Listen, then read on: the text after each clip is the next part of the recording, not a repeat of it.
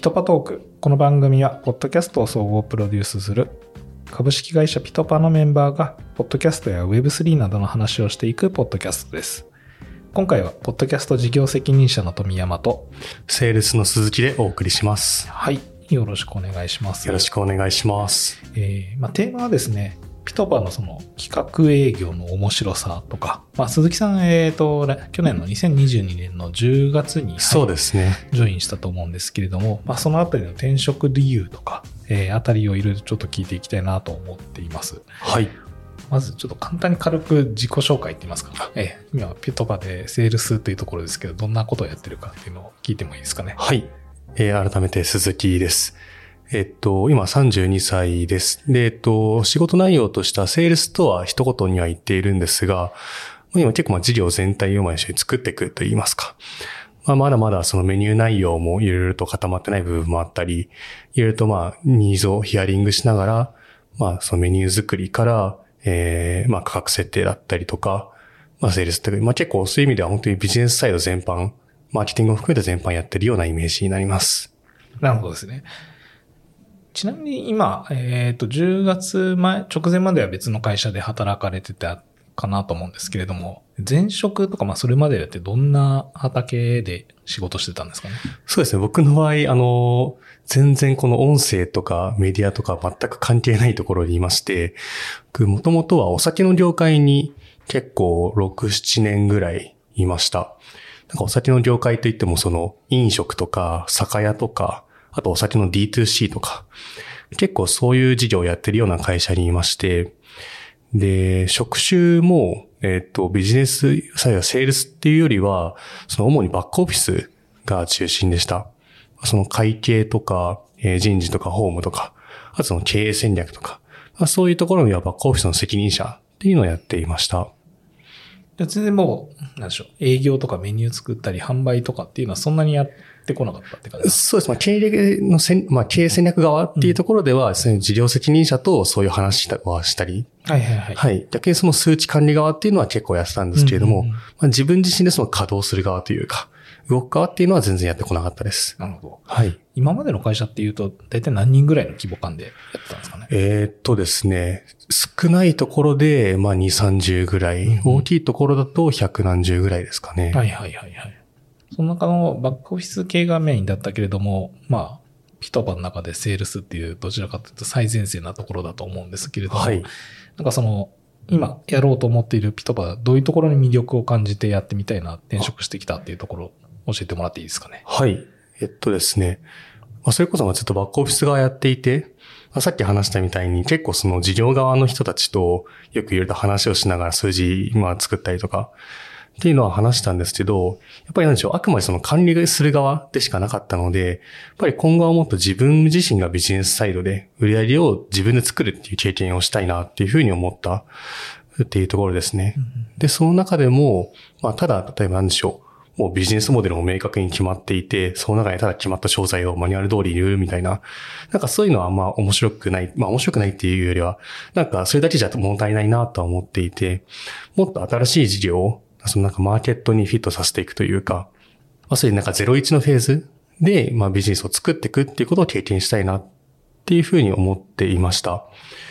で、そういうところで結構、まさにピトパが、まあ、そういうフェーズにあるっていうところには強く惹かれていました。不安とかなかったですか？いや、不安は全然ないですね。なんかやっぱそういうのやりたいなと思ってて、っていうのも結構、その前一回、なんか経験としてあったのが、その、新しい酒屋、実店舗の酒屋なんですけど、まあ、それを、まあ、新しいブランドとして立ち上げるっていうのの、まあ、責任者をやったことがあるんですね。なんか最初はまあ、まあ、経営企画的なところの立ち位置から入ってったんですけど、まあ、最終的にはもう全部やるみたいな感じになって、うんでその時本当にもう最初にもう、メメインの戦略、なんか、えどういうターゲットで、えどういうコンセプトのブランドにして、みたいな、そういう上段の設計からやっていきつつ、そこから周りの人もどんどん巻き込んでいって、実際にこの出店だったりとか、集客とか、そういうところもやりつつ、営業始まったら、そこの、えっ、と、なんでしょう、営業、営業のなんかそういうのマニュアル作り作っていったりとか、形作っイベントを作っていったりとか、なんかそういうゼロからいろいろと新しいものを生み出していく。で、それを自分自身で動きながらやっていくっていうのがすごい楽しかったんですね。はいはいはい。なんでそういう経験があったんで、そういうの絶対楽しいだろうなっていうふうに思ってて全然不安はなかったですね。あ、なるほど。はい。ピトパンの中で言うと、まあ確かにその事業をこれから立ち上げていくフェーズで、えー、まあ働くステージとしてはドンピシャかなとは思うんですけれども、うんうん音声ってなった時に、なんかその音声に対するこう興味とか、そういうのってどうだったんですかね？あそうですね。僕はもともとお酒業界にいたももちろんお酒が好きっていうところでずっといたんですけど、まあ、せっかく新しいチャレンジするんだったら、なんか別の分野で、うん、挑戦したいなとは思っていて、その時にお酒以外で好きなものなんだろうって考えたら、僕にとってはそれは音声だったんですね。結構前からその、まあ、ラジオとか、ポッドキャストがすごい好きで、結構いつも イヤホンずっと耳差しっぱなしみたいな感じだったんで、だからすごく身近なコンテンツでもあるし、やっぱりせっかくやるだったらそういう自分の好きなものに関わりたいっていうのはあったので、そういうところで音声っていうのはもう自分の中でドストライクな分野でした。あ、じゃあやっぱ音声自体は、音声コンテンツ自体はもう普通に好きだったっていうのは、そうですそうです。としてあったってことなんなですね。んでもうこの分野かけるフはいェーズっていうところがまさにドンピシャだったっていうところですね。なるほどですね。で、えーまあそこで決めて、実際に10月にジョインして、今でもう約半年までいかない。そうですね。5ヶ月早いですね。ぐらい。5ヶ月ぐらいですけれども、えー入ってみてどうでした？いや、めちゃ面白いです。あ、面白いですか？はい。うん例えばどんなところが？えっと、なんですか、なんかすごく不確実、不確実性が高いなっていうのはもう、いい意味で思ってるんですね。やっぱりその、例えば今までやってたバックオフィスって、ある程度ルーチン的な部分が多いというか、やっぱり、じゃあ会計だったら、この月1で月次の決算していて、で、年次の決算があってとか、まあ、人事も大体ある程度この採用のプロセスに沿ってやっていくだったりとか、まあ、ホームもやっぱりある程度ルーティンがある。なんか、もちろんイレギュラーなこともたくさんあるんですけれども、やっぱりなんかある程度の型の部分がある中でうまく回していくっていう効率化のところがやっぱり強かったんですよね。でもどっちかっていうと、この今企画営業をやっている中で、なんかそこってすごく、なんでしょう、ゼロから1を生み出していくところなんで、なんかいかにこの将来的にこうなりたいっていうなんかビジョンを作っていって、そこに対して逆算しながら計画を作って、そこをなんかアプローチしつつ、もう全然計画通りにいかないんで、そこを定期的に軌道修正していきながら、なんかゴールを変えていったりとか、なんかそういうところのこの不確実性っていうのが、なんか毎日毎日新鮮はいはい。で、すごい楽しいですね。うん結構その、や、今までそんなにいっぱいそっち系の新しい事業を作っていくってことはやってなかったけれども、できるもんなんですかね？ああ、まあもちろんめちゃくちゃ勉強はいろいろとうん しなきゃなっていうのは思ってて、まあそれこそこの音声業界の勉強だったりとか、あとは結構、このポッドキャスト、まあ今企画営業やってる中で、割とこのマーケティング目的でのポッドキャスト作りだったりとか、あとは採用目的のポッドキャスト作りっていうところは結構まあ採用は私ずっとやってたんで、そこはある程度採用したい側のなんか考え方ってわかるんですけど、マーケ側は全然わからないんで、結構そういうセールスの勉強だけじゃなくて、マーケの勉強とかもいろいろとしたりっていうのはありますし、あとは、なんか前よりももっといろんな業界、業界っていうかまあ、割とその特にベンチャー系の情報収集っていうのはいろいろとするようになりましたね。うん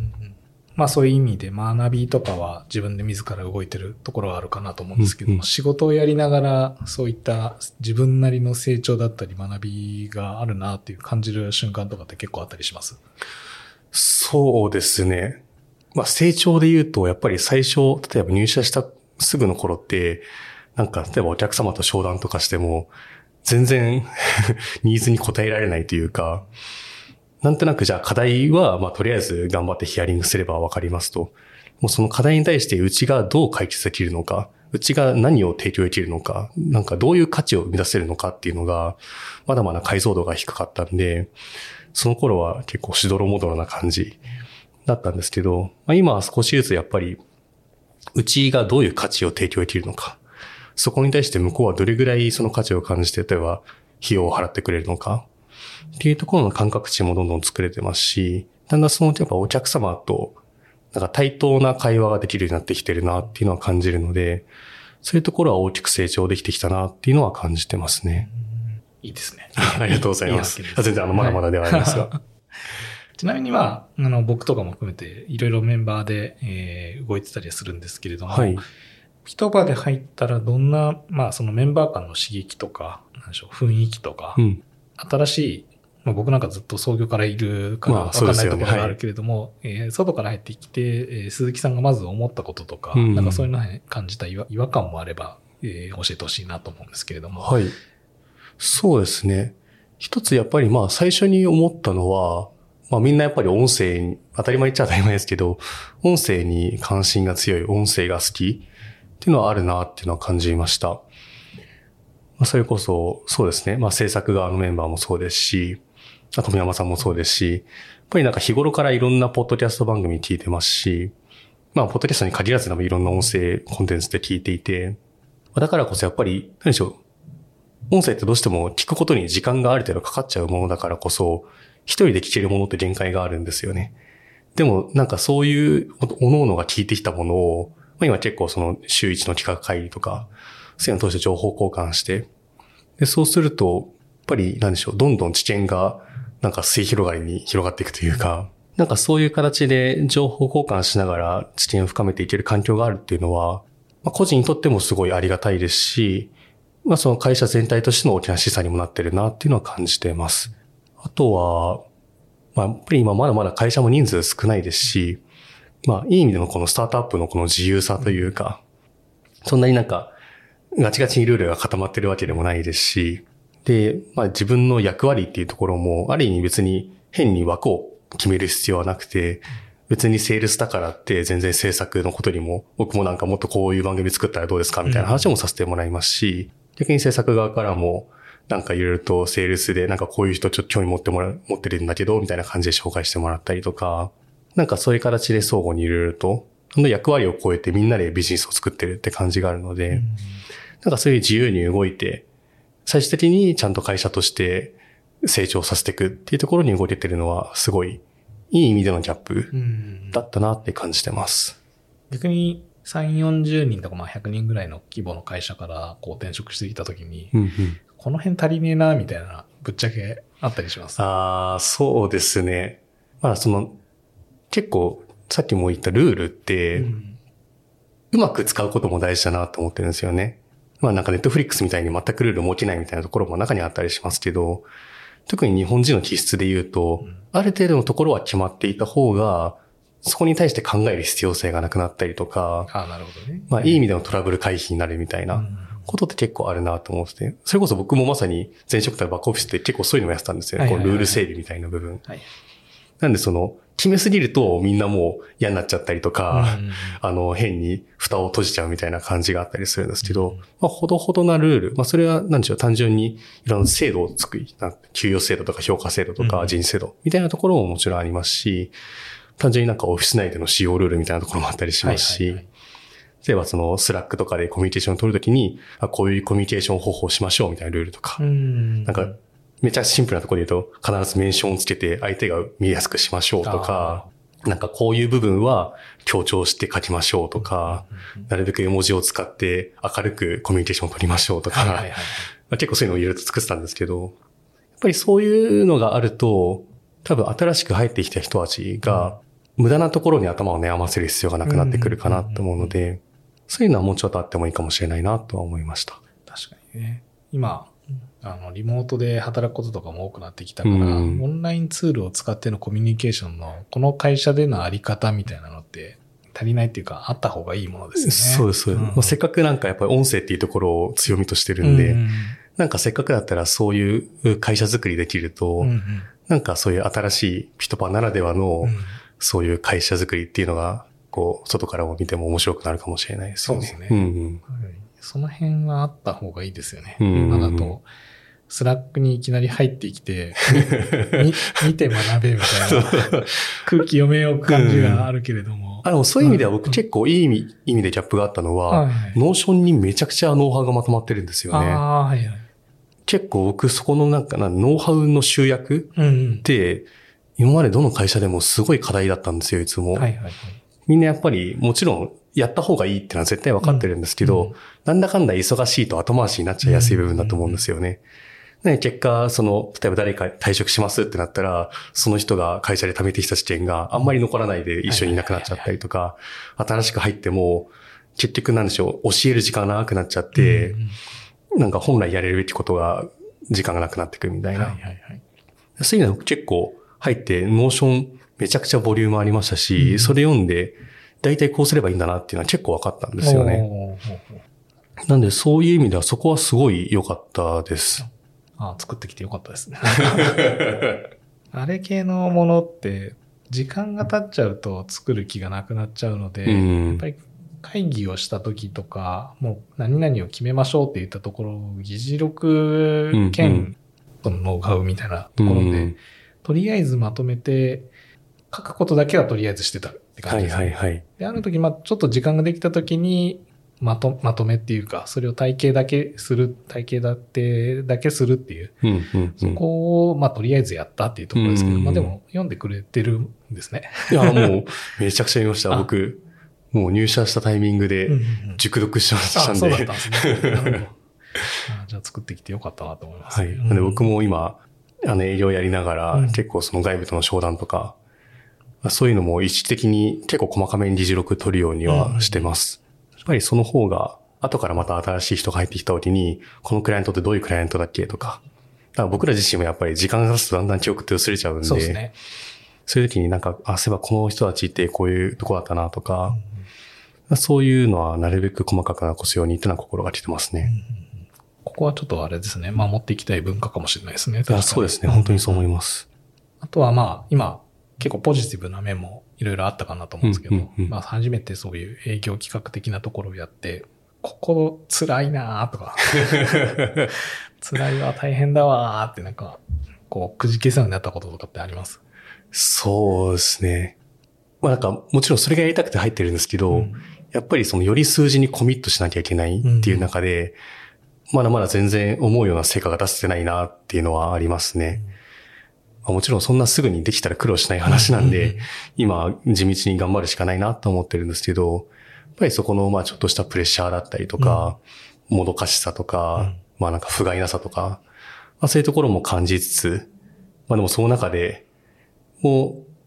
う、もちろんちゃんとやるべきことをやった上でですけど、なるべく自己肯定感を持って、とはいえでも、前に比べたらこういうところはできるようになったし、とか、こういう資料も新しく生まれて、より魅力的に見えるようになったはずだし、とか、うんまあ、そういうところの自己肯定感は自分自身でもうん生み出しつつ、なそういう感じでなるべく、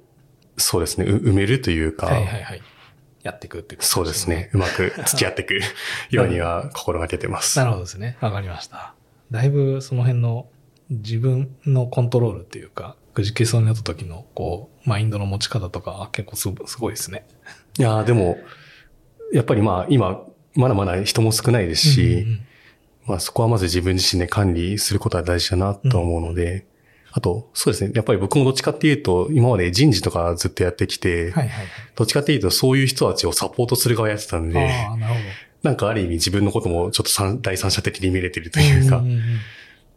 そうです。なので、なんかこういう時確かにちょっと視野が狭くなっちゃうと、結構メンタルに期待するなっていうのも、なんとなく自分の状況を見ながら、あ、ちょっとこれやばいかもなっていう時は、意図的にはい。ちょっと肩の力抜いたりとか、ちょっと別のことを一回やったりとか、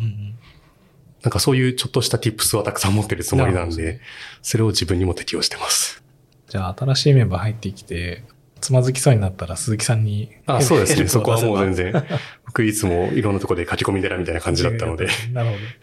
ど。わかりました。で、最後にですね。はいちょっとまあ、これから今、えーメニューを作ったりとか、数字も作っていくっていうようなところもあると思うんですけれども、なんか、個人的に会社の中でこうやっていきたいこととか、ざっくりあったりしますかね？そうですね。まあ会社の中でというか、やっぱりまあ自分が今ある意味事業全体として、まあセールスで引っ張っていく立場でもあるかなと思ってるので、なんかそういう野望みたいなところで言うと、やっぱり音声って僕はずっと身近にあるもので、すごく魅力がある、いろんないいところがあるコンテンツだなと思ってるんですが、ただやっぱり世の中一般的に言うと結構音声ってあんまりイメージ持ってない方が多いなと思うんですよね。手段として動画とかテキストってすごく一般化してますが、音声ってまだまだ、ああまあなんかラジオぐらいな感じでしかなくて、なんかその魅力もまだ伝わってないなと思ってるので、やっ